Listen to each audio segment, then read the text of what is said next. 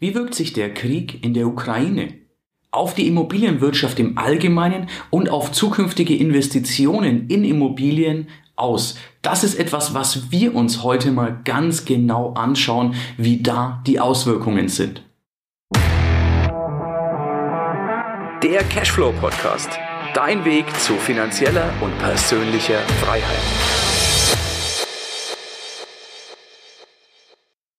Ja, dass Krieg, egal wo auf der Welt, nie etwas Schönes ist, dass unsägliches Leid passiert und dass viele Menschen darunter leiden, die nichts dafür können. Das ist wohl klar, das muss ich hier nicht erwähnen. Wir schauen uns heute hier die Auswirkungen auf den Immobilienmarkt, speziell bei uns Deutschland, Österreich, Schweiz mal an. Klar, dass man in der Ukraine jetzt gerade Immobilien zum Schnäppchenpreis kaufen kann, das dürfte jedem klar sein.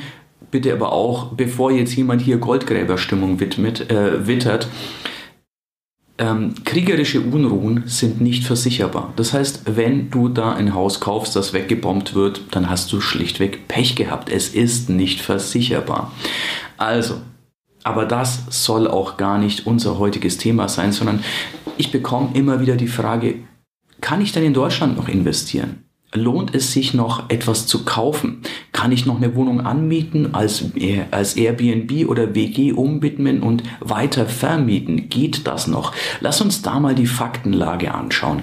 Es ist nämlich gar nicht so einfach, dass man diese Frage einfach so mit Ja oder Nein beantworten könnte, denn die Antwort ist vielschichtig. Wir haben einiges an Auswirkungen. Das eine, das eine sind Fakten, das andere sind gefühlte Geschichten. Und auch das, was ich dir heute mitgebe, möchte ich natürlich absolut ehrlich und transparent sein, ist meine Meinung. Das ist mein Konsens, den ich aus den ganzen Informationen ziehe. Also insofern betrachte das nicht als in Stein gemeißelt, sondern das ist auch nur eine Meinung.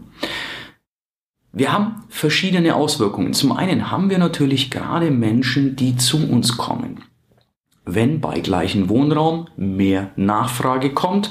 Nun, was passiert? Die Preise steigen. Das heißt, mehr Leute auf den gleichen Wohnraum ist zu erwarten, dass die Immobilienpreise und die Mietpreise nicht sinken werden. Ist ja irgendwo auch logisch nach dem Gesetz von Angebot und Nachfrage. Jetzt kann der Staat natürlich hier speziell beim Mieten regulierend eingreifen was eine Mietpreisbremse tut, hat man in Berlin gesehen. Es führt oft dazu, nun, dass Eigentümer ihre Mietobjekte nicht mehr sauber pflegen, nicht mehr sauber verwalten oder vielleicht gar nicht vermieten oder verkaufen. Also eine Mietpreisbremse hat noch nie zu dem geführt, wo es eigentlich führen soll. Meines Erachtens ist eine Mietpreisbremse pure Augenwischerei und pure Stimmenfängerei. Wenn die den Markt beeinflussen möchten, ja, dann bleibt denen nichts anderes übrig, als Immobilien, sprich Wohnraum zu schaffen. Das ist etwas, was funktionieren würde. Aber das geht jetzt ins Politische.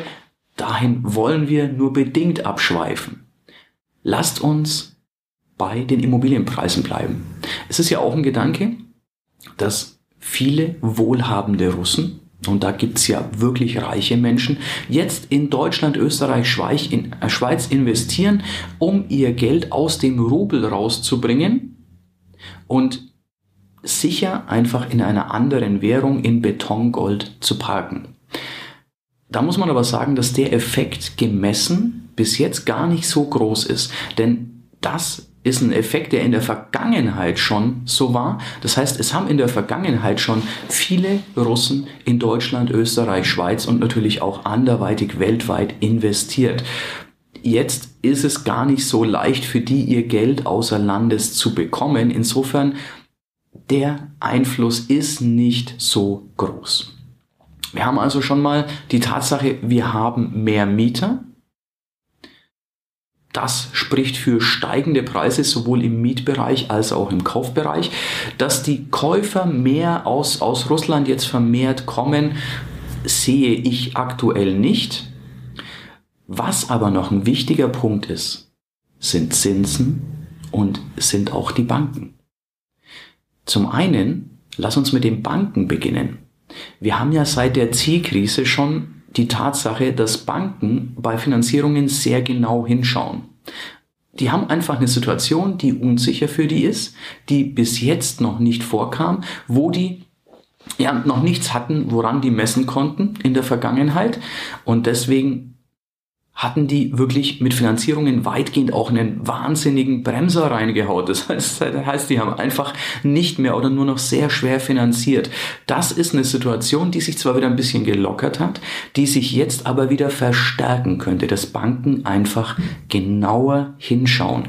Dass die sagen, du brauchst einen größeren Eigenkapitalstock, dass die Immobilien genauer prüfen. Das ist zumindest für die Käufer der Immobilien ein wichtiges Thema, auch für Verkäufer, denn als Verkäufer brauchst du ja immer auch die Gegenpartei, die deine Immobilie kauft. Was aber auch eine spannende Geschichte sein wird, sind die Zinsen. Warum Zinsen und was haben Zinsen jetzt mit den kriegerischen Auseinandersetzungen zu tun? Nun, wann immer die Preise zu sehr steigen, und jetzt brauche ich gar nicht über den Benzinpreis reden, den hast du wahrscheinlich eh im Kopf, aber auch viele andere Waren und Güter steigen gerade im Preis. Wir haben ja schon eine wirklich heftige Inflation. Diese 5,8 Prozent, die man uns jetzt offiziell mitteilt, sind ja nur die Spitze des Eisbergs. Denn die gefühlte Inflation liegt ja deutlich höher als 5,8 Prozent. Wenn ich zum Beispiel als Investor Baumaterial, Holz kaufen möchte, ist das faktisch um 40 Prozent teurer, als es vor anderthalb Jahren war. Ähm, das sind keine 5,8 Prozent. Es mag schon sein, dass man es mit diesem Warenkorb dann auf 5,8 runterrechnet und uns sagt, ja, wir haben wahnsinnig 5,8 Prozent Inflation. Ich glaube, dass die echte gemessene Inflation, Inflation, wenn man nicht diesen, diesen politisch gewollten Warenkorb nimmt, sondern das, was man wirklich täglich einkauft, deutlich höher liegt, dass wir also deutlich überhalb der 5,8 Prozent sind. Aber lass uns zurück zu den Zinsen kommen. Wann immer Preise zu sehr steigen, schreitet die Regierung ein, beziehungsweise die Bankenregulierung streitet ein, in Hand in Hand mit der Regierung. Warum ist das so? Wir wollen keine zu hohe Inflation. Die Regierung möchte eine Inflation, denn damit macht sie die Schulden, die sie hat, jedes Jahr etwas erträglicher. Die entschuldet sich durch Inflation, was natürlich für dich bedeutet, dass dein Geld weniger und weniger wert wird. Gespartes auf dem Konto ist nicht nur so, dass du keine Zinsen bekommst, vielleicht noch Strafzinsen bezahlst, zusätzlich frisst die Inflation dir was weg. Also behalte das im Kopf, Geld auf dem Konto ist heute alles andere als gut, ist nahezu gefährlich. Dazu habe ich auch schon andere Videos gemacht, also schau dich gerne mal in meinem Kanal um oder schau die anderen Podcasts an, je nachdem, ob du jetzt auf YouTube, Facebook oder auf dem Podcast bist. Da wirst du noch mehr Informationen finden. Lass mich zurückkommen zu den Zinsen. Das ist ein Regulierungsmedium. Werden die Preise zu hoch, werden die Zinsen einfach erhöht, weil das hat zur Folge, dass man Kreditfinanzierungen nicht mehr so einfach macht, weil einfach alles teurer wird. Eine Renditeimmobilie, die sich vorher mit zwei Prozent, die okay war, wenn ein Prozent Zinsen und ein Prozent Tilgung ist, dann, dann gehe ich null auf null raus. Wenn aber die Zinsen bei zwei Prozent sind und ich ein Prozent tilgen muss, mache ich schon ein Prozentpunkt Verlust. Das heißt, ich muss schon jeden Monat was drauflegen. Und für Sparer wird es plötzlich wieder interessanter, Geld auf ein Sparkonto zu packen, weil es Zinsen kriegt. Das heißt, wir kühlen oder die Regierung kühlt damit den Markt etwas ab. Wir haben es jetzt auch schon bemerkt, die ersten Zinserhöhungen kamen schon sachte und es sind weitere geplant. Das ist jetzt aber die Krux für den Staat. Erhöht der die Zinsen zu sehr, hat er gleichzeitig das Problem, da er der größte Schuldner ist, und da rede ich jetzt wirklich von allen Staaten, die haben die meisten, meisten Schulden. Das heißt, erhöhen dies zu sehr, wird ihre eigene Zinslast kaum mehr tragbar. Es kann sogar dahingehend führen, dazu führen, dass bestimmte Staaten pleite sind. Auch sowas kann sein. Natürlich ist das nicht wie bei einer Firma, dass die dann Insolvenz anmelden, aber es kann wirklich unangenehm werden. Insofern, zu hoch dürfen die nicht werden. aber wir merken schon ein Ansteigen. Und das ist natürlich etwas, was Finanzierungen schwieriger macht, weil teurer. Und das könnte auch dazu führen, dass die Immobilienpreise zumindest nicht mehr in der Geschwindigkeit weiter steigen, wie sie es in den letzten Monaten und Jahren gemacht haben. Das ist etwas, was aber jetzt in Schätzen und Raten geht. Ich habe leider keine Glaskugel, in, der ich in die ich schauen kann und schauen kann, wie nächstes Jahr die Zinsen sein werden.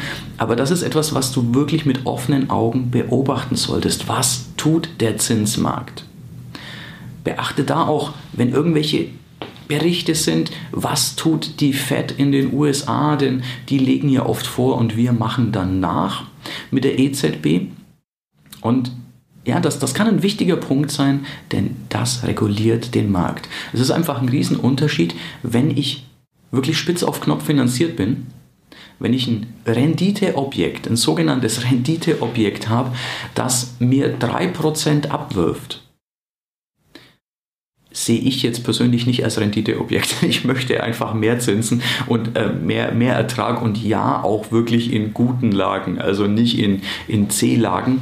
Ähm, da bin ich nicht so investiert, aber das ist eine persönliche Meinung.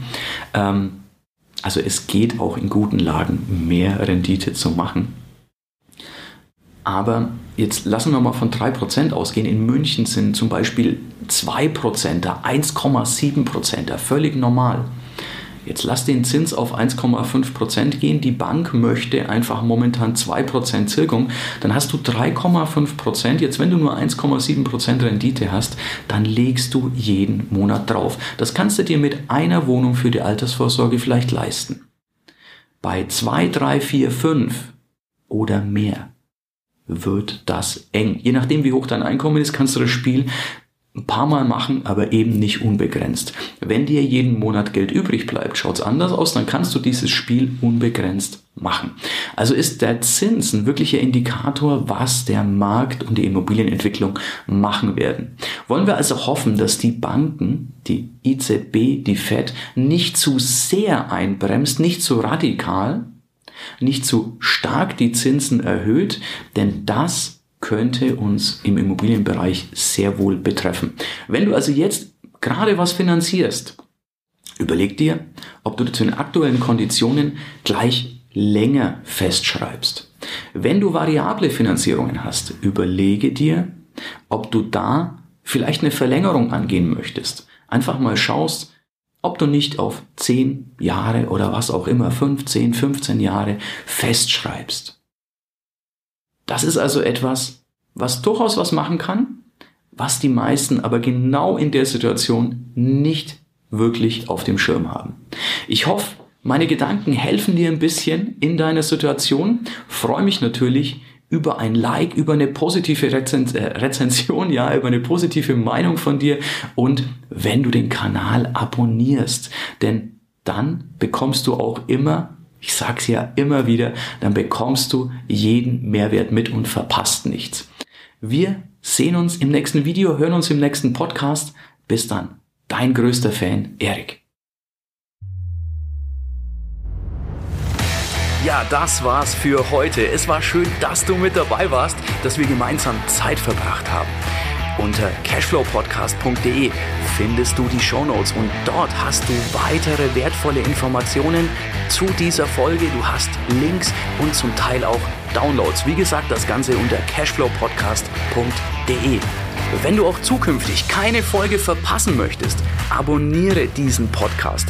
Dann wirst du automatisch benachrichtigt, wenn eine weitere Folge on air geht. Und ich freue mich, wenn wir beim nächsten Mal wieder Zeit zusammen verbringen dürfen und gemeinsam an deinem Cashflow, an deinen Strategien arbeiten können. Bis dahin wünsche ich dir eine tolle Zeit, freue mich, dich beim nächsten Mal wieder zu sehen oder zu hören. Bis dann, dein Erik.